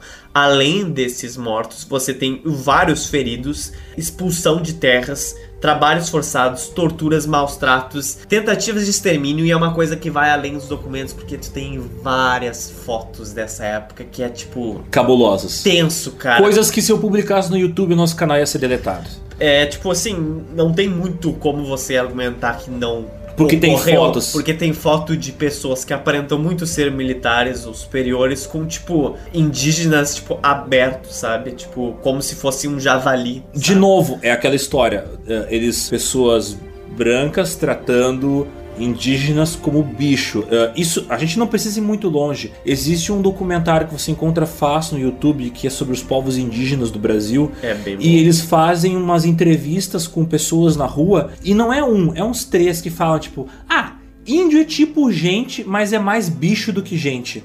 E eu fiquei tipo. Caralho, seu filho de uma puta, como é que. Da onde você tirou essa ideia, Sim, sabe? Tipo, sim. são seres humanos com o mesmo valor que você. Mas enfim, outros tempos, outros pensamentos. São pessoas que já vêm de uma criação, já vêm de um, um pensamento que vem do berço, olhar para os outros de maneira inferior, sabe? Ainda dentro dessa questão do governo dos militares durante a década de 70, existia já na época uma organização e uma das coisas que eles faziam, pelo menos o costume assim que eu vi sendo descrito por uma professora de uma escola que ensina Kaigang, de uma tribo Kaigang. Dando uma aula, ela paus- pausou a aula para dar entrevista para os repórteres, né? E ela explicando que tipo nos anos 70 tinham aquele costume tipo fazer um panelão com comida e aí os indígenas mortos de fome ali por causa das condições econômicas que lhes, que lhes eram impostas, eles faziam fila com lá, um pratinho, uma cumbuca, sei lá, e iam pegando aquela sopa. E se tu pedisse em Kaigang, eles não te davam comida. Uau. Tu tinha que pedir em português, fazer com que aquela galera toda aprendesse português e parasse de falar Kaigang. É, no capítulo da Comissão da Verdade, da violação de direitos de humanos e dos povos indígenas, consta que os mortos são 3.500 de Cinta Larga, Roraima, 2.150 de Waimiri Atroari, no Amazonas, 1.180 da etnia Tapuiana, no Mato Grosso, 350 Yanomami, no Amapá, 192 Cheta, Paraná, 176 Paraná, no Mato Grosso, 118 Paracanã, no Paraíba, 85 do Chavante, Mato Grosso, 72 de Arauete, do, do Pará, e mais de 14 do Arara, do Pará. Então são números que it's not all made up, só para deixar isso bem claro. E muitas vezes esses registros eles vêm de documentos, não documentos dos dias de hoje, não de documentos feitos por ah, gente de esquerda, mas às vezes vem de registros feitos pelos próprios militares. Esse processo aberto pela Comissão da Verdade começou a ser mais pesquisado a fundo em 2012, na qual a psicanalista Maria Rita Kel começou a visitar aldeias indígenas na região do Norte, Nordeste, Centro-Oeste e Sul do país. E ela chegou à conclusão de algumas coisas. Por exemplo, Os indígenas da etnia Cinta Larga, que viviam no oeste do Mato Grosso e sudeste Rondônia, desde a década de 50 se estima que uma população de 5 mil deles morreram por diversos motivos, entre eles envenenamento de alimentos misturados com arsênico, Jesus Cristo. aviões que atiravam brinquedos contaminados com vírus de gripe, sarampo E- e varíola e assassinatos e emboscadas nas quais suas aldeias eram dinamitadas ou por pistoleiros. Tu tá de sacanagem, parece coisa de, de, de, de, de filme de ficção, velho. O Brasil é um filme de ficção. Meu Deus. Muitas dessas violações de direitos humanos sofridas pelo povo Cita Larga foram cometidas com conveniência do governo federal por meio do Serviço de Proteção ao Índio e depois da FUNAI, que permitiu a atuação de seringalistas, empresas de mineração, madeireiros e garimpeiros na busca do ouro, cassiterita e diamante no território de Cinta Larga. Faz sentido. O objetivo do governo na época, como a gente comentou no podcast sobre o Serra Pelada, é que os militares queriam desenvolver o norte, mas eu não sabia dessa, que eles eles estavam limpando o norte É. antes de desenvolver ele. E em 2013, a mesma psicanalista, a Maria Kiel, teve na terra indígena de Waimiri Atuari, entre o Amazonas e Roraima, para investigar o assassinato, na real, o massacre de 1.500 a 2.000 indígenas. Ela concluiu que ao total foram mortos 2.650 dessa etnia. Eles Em foram Em que período? entre 1960 e 1980. Por quê? Porque a terra indígena foi afetada principalmente pela construção e a pavimentação da BR-174 que liga Manaus a Boa Vista. E pela obra também da hidrelétrica de Balbina e pela atuação de mineradoras e garimpeiros interessados na exploração de jazidas. A comissão também relata que em 72 a população de Waimiri Atuari era de 3 mil e em 1987, ou seja, 15 anos depois, eram de 420 e em 1993 350. Isso é tipo crime que deveria ser julgado pelo Tribunal Haia. Internacional. Segundo esse relatório, além dessas atividades da mineradora, eles também tiveram terras separadas, invadidas por fazendeiros que se instalavam à margem da BR-164. Então eles se aproveitavam disso para conseguir garimpar aqui na Serra Prada. Não era mais como isso pode acontecer do nada. Não era mais fácil simplesmente expulsar eles, velho. Puta que pariu. É um jeito de expulsar, né? Praticamente. Sim, mas Um documento da FUNAI apontou que em 81 o governo do Amazonas emitiu 338 títulos de propriedade incidente sobre a área de reserva. O esquema ficou conhecido como a grilagem paulista, ou seja, a FUNAI registrou 338 vezes de que está acontecendo alguma coisa. Então, a FUNAI sabia e ajudava a fazer merda. é, ou passava pano. Nos- Cara, é a velha história, tipo, a, a polícia vendendo arma pro, pra bandido, sabe? É. A FUNAI ajudando Onde os é caras. você acha que vem as A armas? né? FUNAI, a FUNAI uh, uh, ajudando a matar índio. No centro desse processo, o governo militar também apoiou iniciativas de colonização do território dos Waimiri Atuari, com financiamento de atividades agropecuárias, através dos programas Polo Amazônia e Proálcool, que beneficiaram, entre outras empresas, a agropecuária Jaioro. Você falou resumidamente sobre O pró-álcool no episódio sobre petróleo. sobre a maldição da, Do petróleo. Isso. O indígena José Carvalho, responsável pelo programa Waimiri Atuari, prestou depoimentos na Comissão da Verdade de 2013 e ele falou que por causa dessa BR-174, em 87 encontrei 375 indígenas na reserva que originalmente, quando eu saí, haviam 1.500. O Carvalho também falou de que a versão dos militares sobre esse episódio foi que muitos desses indígenas eram encontrados mortos e muitos deles também sumiram com os Não é corpos. barata, não, não morre do nada, tá ligado? Não é formiga que de manhã tu encontra morto Ficam por causa do pegando frio. doença ali no interior, Não, não, é isso que não- eles acham. Caralho, não. Os, Sim, sim. os militares sempre fizeram as- em qualquer país do mundo, tá? Não, não é só no Brasil. Sempre fizeram as coisas na marra. É óbvio que os caras encheram de bala os caras. Pra limpar o lugar. E muitas dessas investigações, elas ainda duram até hoje. Obviamente, como a gente viu, essa investigação começou em 2012 e ainda acontece. E ela ainda tá bolando Deve ser a ponta do iceberg isso aí. Exatamente. Então, cara, o massacre na ditadura dos indígenas é surreal e tem bem mais que isso, mas ao total se estima que menos de 9 mil, ou seja, 8.350 sejam, tenham sido exterminados. É, mas imagina tu eliminar um bairro aqui de Porto Alegre. praticamente. Matar todo mundo. É, É, que- é que a gente fala em número, número, número, número, número, número, número. Aí, quando a gente fala muito em número, a gente, tipo, só fica olhando pro número e só vê Estatística. E, tipo, são pessoas, velho. São, tipo, gente que acordava de manhã, trabalhava pra poder ter o que comer, aí daí educava os filhos deles. São pessoas, não são, tipo, estatísticas, entendeu? É, é que é, isso a gente tem que sempre comentar quando a gente fala do nosso podcast, porque a gente fala muito de desgraça. Para pra pensar um pouco assim, tipo, é gente como eu e você que sente dor quando se queima, é gente que sente fome, é gente que sente frio, gente que tem quando tem filho tem que educar o filho. Caralho, são seres humanos, entendeu? E tipo foram apagados do mapa como quem pisa em cima de uma barata, como quem toca veneno num formigueiro, sabe? Em 67 foi criado a Fundação Nacional do Índio, a FUNAI, que substituía um órgão de 1910 chamado Serviço de Proteção ao Índio. Que Esse- proteger, proteger porra nenhuma. né? É, serviço de proteção não chegou a fazer muita coisa, mas ele tentava ocupar os indígenas contra a ocupação dos seus territórios, mas atuou de forma tímida. O Estatuto do Índio, que entrou em vigor em 73, ele trouxe alguns avanços para a questão indígena e ela foi ressaltada pela Constituição de 88, após a redemocratização, na qual ela falou que todos são iguais perante a lei, sem distinções de qualquer natureza. Mas né, aquela coisa, desde o século XIX, tá, as terras são tuas, mas blá blá blá blá.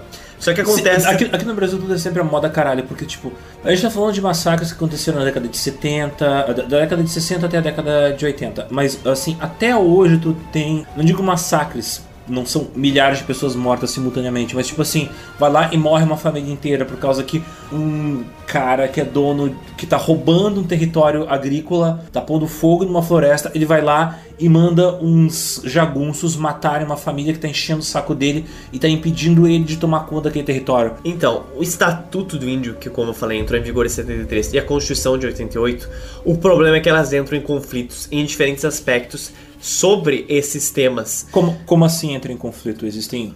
O Me explica. O regime de tutela na qual eles estão sujeitos ao Estado há uma disputa sobre o que quer dizer terras tradicionais indígenas, sobre o significado de etnia e a controvérsia que permanece acerca de outros temas que envolvem eles. Tudo isso lança os indígenas num contexto jurídico incerto e incoerente, muito desfavorável. Eles se contradizem. E através desses problemas, dessas contradições, é que através de lobby econômico que ocorre dentro do Congresso Nacional Por causa toma dos ruralistas, por causa da bancada do boi e da, e do- e da, e da soja. toma início e dá margem para conflitos armados que nós sabemos que acontece. E é aí que começa a nossa história contemporânea de articulação interna dos indígenas, na qual lança diversas lideranças indígenas desses povos e através dele tenta lutar os seus direitos.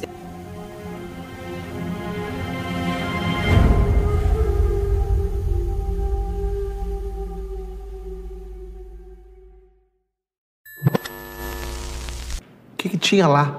Tinha montanha, tinha mar. Claro, tinha mar. Você chegou lá, tinha mar. É verdade, tinha pensado nisso. Tá, mas detalhes, mais detalhes, Detalhes, assim. não sou bom de detalhe. É, tinha.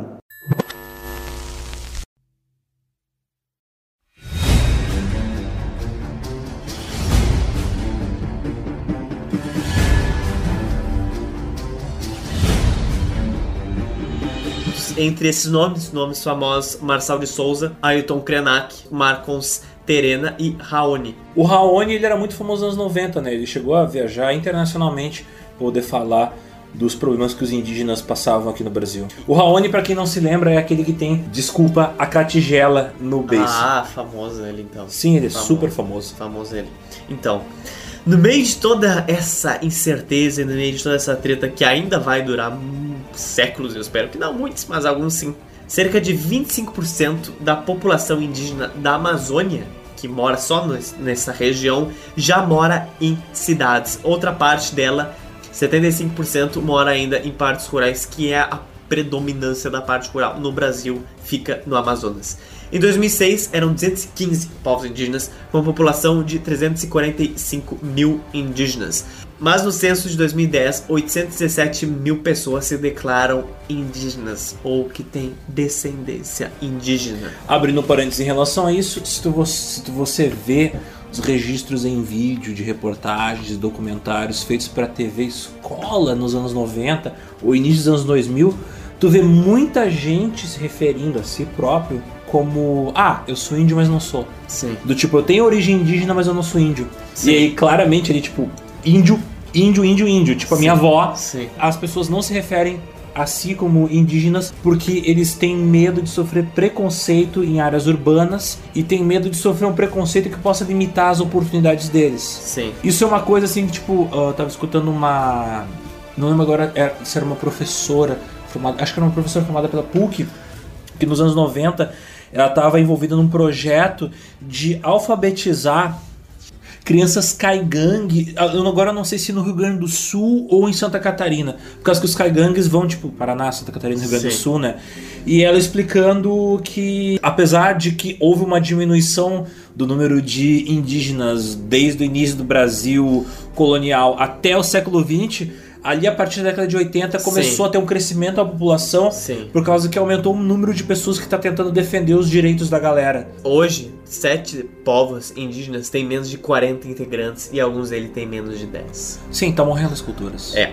Por isso a minha preocupação é tipo assim, por exemplo, tu tem tribos no norte do Brasil onde a presença dos religiosos durante tipo a década de 40, 50, 60, 70 por aí e, a presença dos órgãos brasileiros sobre o domínio, sobre o controle da ditadura militar, sobre o controle do governo militar, uh, eles tentaram limpar a cultura e às vezes os indígenas eles procuravam não conversar na língua nativa deles na frente dos brancos, mas conversavam apenas em casa, tentando preservar a cultura e até por uma questão de praticidade, porque a gente que nasceu falando aquilo, mas na frente dos brancos para não passar vergonha ou não ser humilhado ou não sofrer preconceito, procurava falar português. Tu tem casos onde algumas pessoas só aprenderam a língua nativa deles, a língua indígena deles, com 18, 20, 25 anos de idade. Por causa que foi tão pesada a tentativa de limpar a cultura deles que eles ficaram na deles, aprenderam português e depois de velhos, tipo, lá pelos anos 90, final dos anos 80, aí eles tiveram a abertura suficiente para tipo, tá, agora eu vou aprender a língua dos meus avós, a língua dos meus pais. Então, muito da cultura de algumas regiões do Brasil só não se perdeu por um triz. E eu te garanto, várias dessas línguas se apagaram durante o século XX porque não houve interesse em registrar e porque houve interesse em apagar. E até influência desses massacres que aconteceram financiados pelo governo. E é através da preocupação de preservar esses territórios essas culturas que iniciaram-se as terras indígenas, as demarcações de terras indígenas. Em Que são, 1900... que são muito polêmicas aqui no Brasil, né? É. Esse é um tema extremamente polêmico aqui no Brasil. Em 1961 foi criado o Parque Indígena do Xingu, a primeira reserva indígena brasileira, numa perspectiva multicultural, após muita pressão para que isso ocorresse. O modelo das reservas indígenas que foram demarcadas pelo FUNAI difere no modelo norte-americano. Por quê? No modelo norte-americano, a propriedade das terras pertence totalmente aos povos indígenas. No caso dos americanos, por exemplo, se tu encontra uma reserva de algum minério ou o que aconteceu já, uma reserva de óleo, aquele dinheiro da exploração, nenhum puto vai pro governo. Todo o dinheiro vai pra tribo que habita aquela região. Por isso que tu teve, durante o século XX, casos de tribos indígenas nos Estados Unidos que ficaram milionárias e tiveram recursos para poder financiar escolas, financiar urbanização, financiar eletrificação das suas áreas urbanas, criar áreas urbanas onde eles pudessem habitar. Aquela coisa de cassino de índio, cassino indígena nos Estados Unidos, não é só Simpsons fazendo um episódio engraçadinho. De fato, alguns índios tipo tiveram a esperteza de explorar uma coisa que financeiramente poderia favorecer as tribos.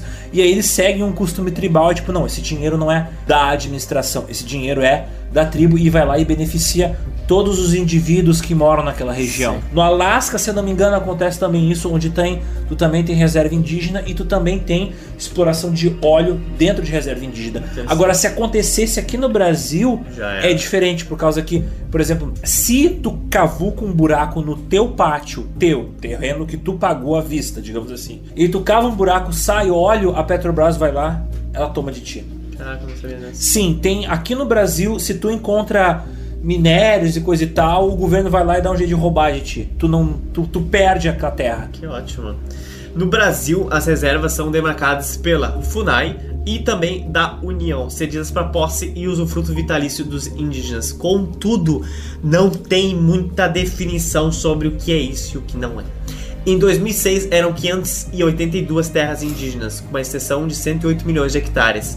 Isso equivale a 12% do território nacional. Mas a maior parte dela está na Amazônia, com 405 terras em 103 milhões de hectares, ou seja, 99%, tipo literalmente 99% das terras indígenas brasileiras.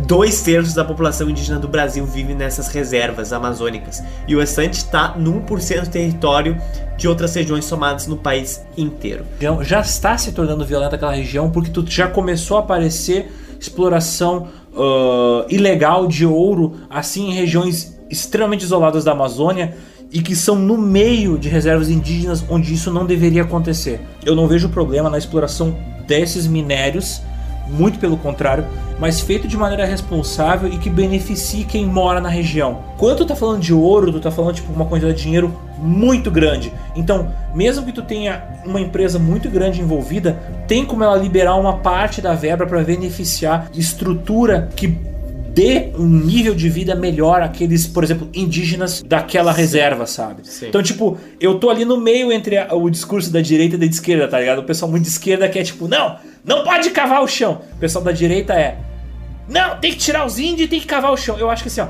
cava o chão, tira o ouro, mas dá um pedaço do dinheiro pros índios, porque lá é ouro pra caralho e sobra pra todo mundo. Como a gente viu em Serra Pelada, e é minha opinião, dado a constituição geológica ali do norte, nos próximos 200 anos a gente ainda vai descobrir muito minério de várias paradas que a gente não sabe que tem lá. Então, se, e Deus queira, por favor, nos abençoe, governos futuros tiverem algum tipo de responsabilidade e empatia pelo povo que mora lá, talvez consiga pegar um pedaço desse dinheiro, sabe? que nem aquela história do pré-sal, sabe? Tipo, ah, vamos pegar um pedaço desse dinheiro e dar para os governos municipais, governos estaduais, para eles criarem estrutura que beneficie a população. Porque, de certa forma, é nosso, né? Tipo, é um pouquinho do modelo norueguês que seria legal a gente copiar, sabe? Pegar essa grana, entre aspas, infinita e investir em estrutura que beneficie a população e que de maneira indireta beneficia o crescimento do país, sabe?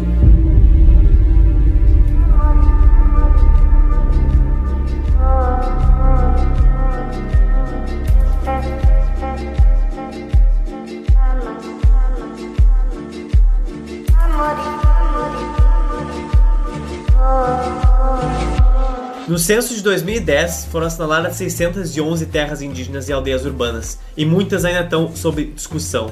Segundo a FUNAI, em 2012, tinham 683 terras cadastradas no seu sistema, só que elas diferiam do seu grau de regularização. 406 estavam plenamente regularizadas, mas 20% estavam invadidas. Todos os territórios brasileiros, incluindo o Distrito Federal, possuem comunidades indígenas. Em 2012, o índice de violência contra os indígenas cresceu 237 em relação a 2011. Tipo, só um ano de diferença. Segundo o Conselho Indigenista Missionário, 563 indígenas foram assassinados nos últimos 10 anos no país. Imagino que por causa desses conflitos em relação às terras que os tratores ilegais de minérios querem tomar conta ou os ruralistas querem pegar ou plantar soja, Então, criar gado. Como a gente falou, os interesses nessas terras são bastante grandes por interesses geológicos, mas você ainda tem um grande debate sobre isso. A própria FUNAI teve seus poderes diminuídos recentemente, porque ela passou a compartilhar a atribuição de demarcar terras antes da sua exclusividade, passando adiante essa delimitação para outros órgãos governamentais. No meio de toda essa treta, nossa terra brasileira, nossa terra Brasilis, Terra ela é Brasil. formada por grande parte de descendentes indígenas. 33% dos brasileiros brancos da classe média descendem de uma ancestral indígena pela linhagem materna. Por quê? Nenhum deles descende de índios pela linhagem paterna. Isso confirma que o homem indígena deixou poucos descendentes no Brasil. Como a gente sabe disso? Por causa do DNA mitocondrial que passa normalmente de mãe para filhos. É por isso que a gente tem essa informação do porquê teve mais relações de índias, porque muitos ah, homens brancos passavam décadas morando aqui e criavam suas famílias aqui, tinham filhos aqui. Filhos legítimos ou filhos semi-legítimos. O que eu quero dizer com os filhos semi-legítimos? Eles, eles tinham seus filhos com mulheres brancas e filhos com mulheres indígenas. Muita gente formou família aqui. Muito homem branco formou família aqui por uma conveniência, entendeu? Se acostumou com o local. Porque nem todo mundo era racista, nem todo mundo tratava os índios que nem lixo, entendeu? Então alguns. Então alguns faziam família com índias. Apesar do Brasil também ser um país extremamente racista, aqui, por razões culturais, a gente tem muito mais miscigenação do que nos Estados Unidos. Nos Estados Unidos a gente tem uma separação muito violenta até hoje. Tu tem gente muito negra e muito branca. Aqui no Brasil, tu tem um degradê que vai do haitiano até a alemoa que veio da Polônia, sabe? Tu tem todos os shades of color. Porque tu sempre teve um número muito grande de pardos, de caboclos, de mulatos aqui no Brasil. Uma outra pesquisa informou que os brasileiros brancos, pardos ou negros apresentam um grau uniforme de ancestralidade indígena, normalmente abaixo dos 20%. Existe, contudo, discrepância regional, obviamente, enquanto, por exemplo, em Manaus, capital do Amazonas, quase 38% da população é de ancestralidade indígena, sendo que Santa Catarina é menos de 9%, o que é esperado da região sul.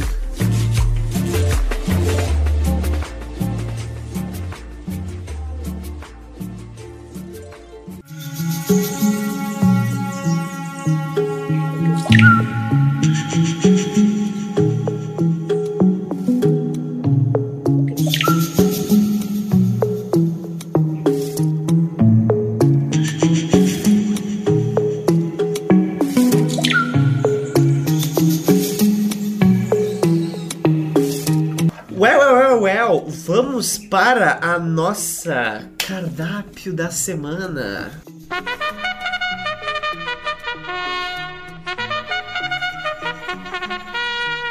O que mais você tem de cardápio para nos indicar esta semana? Eu vou indicar, primeiro de tudo, um livro. Que Qual se livro? você é deste estado desalmado, se não, que bom, né? Mas se for, você já ouviu falar, você já leu ou já fizeram você ler na escola.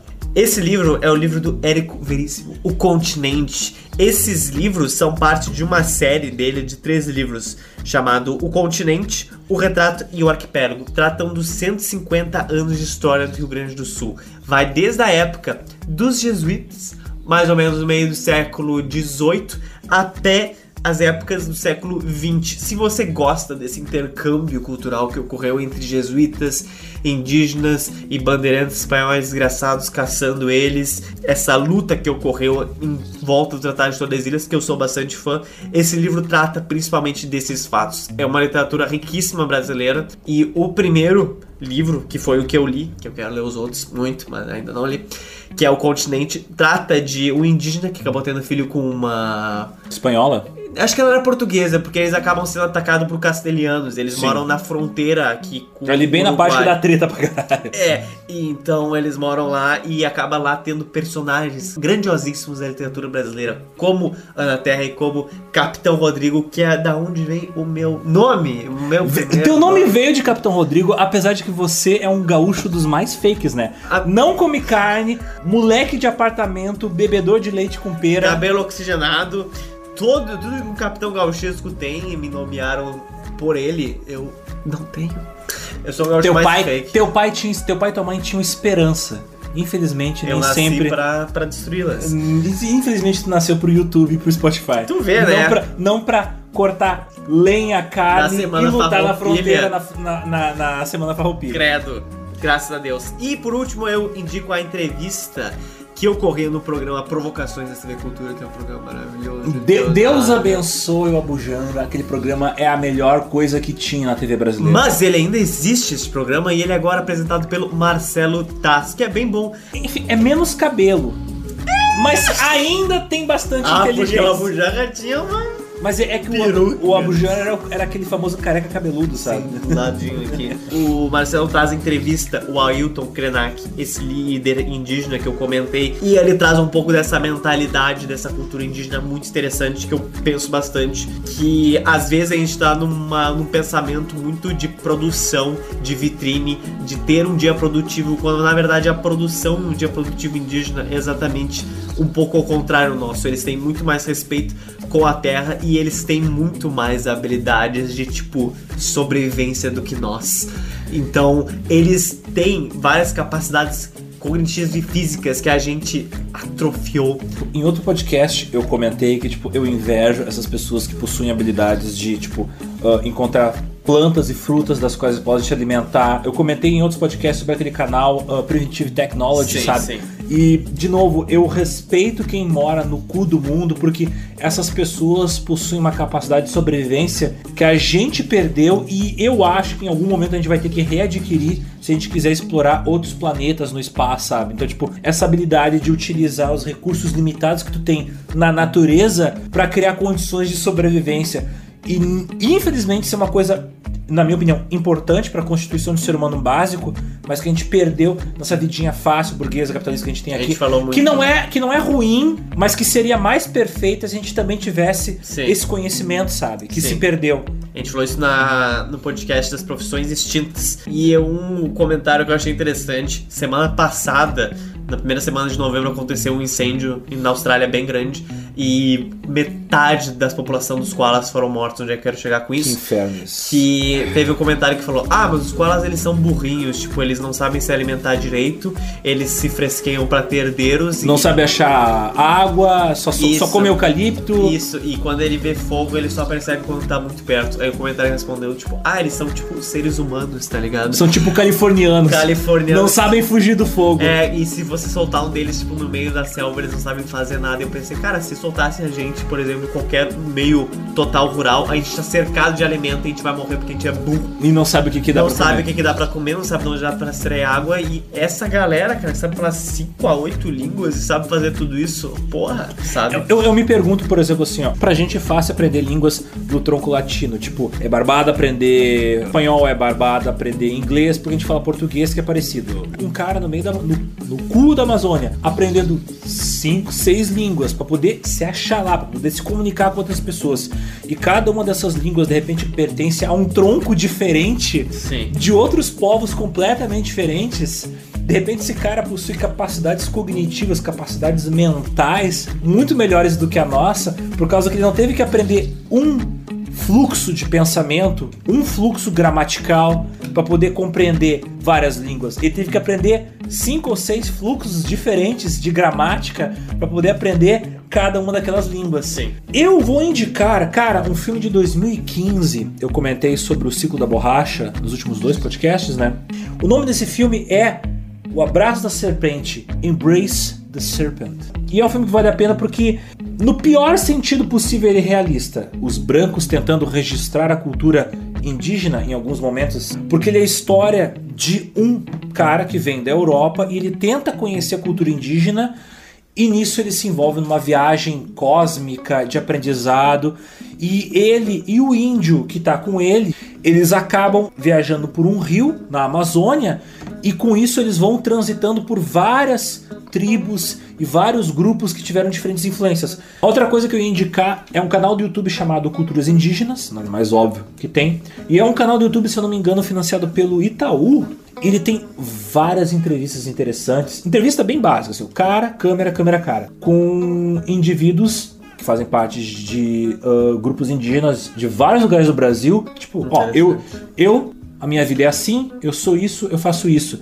E, tipo, às vezes dá uma aula muito maior do que qualquer TCC aí, que levou anos pra ser escrito por um babaca que mora num apartamento, sabe? É a experiência do dia a dia daquele cara, ele explica, ó, a vida é assim, eu vivo assim, eu falo isso, eu como isso. Outra coisa que eu acho fundamental indicar e que é, acho que assim, uma das obras que abriu as portas do conhecimento na minha vida foi um livro de 500 páginas que eu li quando eu tinha 9 anos de idade, chamado Deuses, Túmulos e Sábios. Esse livro foi um best-seller na década de 50, 60, se eu não me engano. Ele tem o livro das, das escada, escadarias, o livro dos, das colunas, o livro das pirâmides.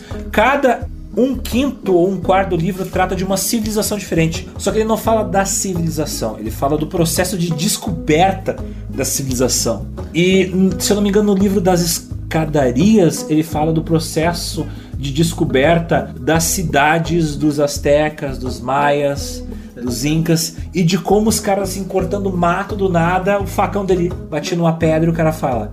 Aqui não tem rocha. O cara abre o mato, ele encontra uma coluna assim, uma coluna esculpida com a mesma qualidade de um escultor helênico, só que no meio do Suriname. E o cara, tipo, what the fuck is this? Aí o cara olha pro lado e ele vê, aquilo é uma pirâmide.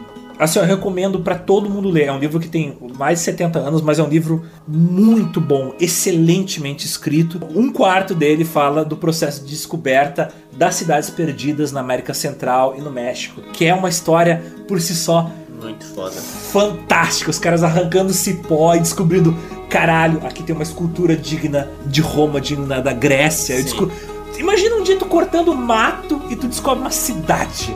Tinham caras que ah, teorizavam que aquilo ali eram cidades fenícias. Duvidavam tanto da capacidade dos povos indígenas de construir uma coisa de pedra duradoura que eles preferiam colocar no crédito dos fenícios. E por último, eu vou indicar um filme chamado Aguirre, A Cólera dos Deuses, que é um filme do Werner Herzog, é um filme bom pra caralho, é um filme da década de 70, e ele foi filmado no meio da Amazônia, no cu da Amazônia, como eu gosto de falar. Os caras quase morreram fazendo esse filme, quase morreram de malária, quase morreram afogado, quase morreram de frio, quase morreram de fome.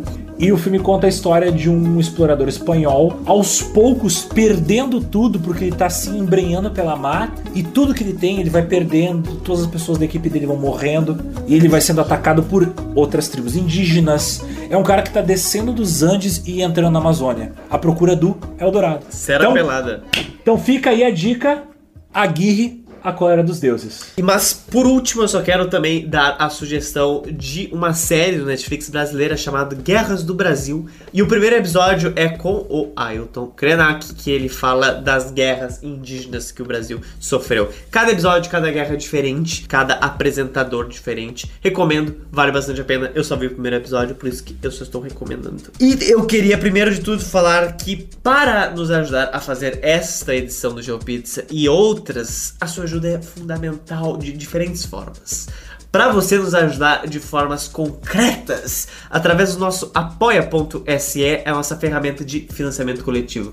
Lá você pode ajudar a partir de apenas Dois reais. R$ reais. Não existe mais nada nessa cotação de preço atualmente. E Nem, eu- nem o pãozinho da padaria você compra por dois reais. Mas aqui você ajuda a mídia independente do GeoPizza. É isto! É isso! Então essa é a nossa pizza quinzenal, nossa pizza do Pindorama e nos vemos daqui a duas semaninhas. Com mais um episódio do GeoPizza, tanto em áudio quanto em vídeo. That's it. That's it.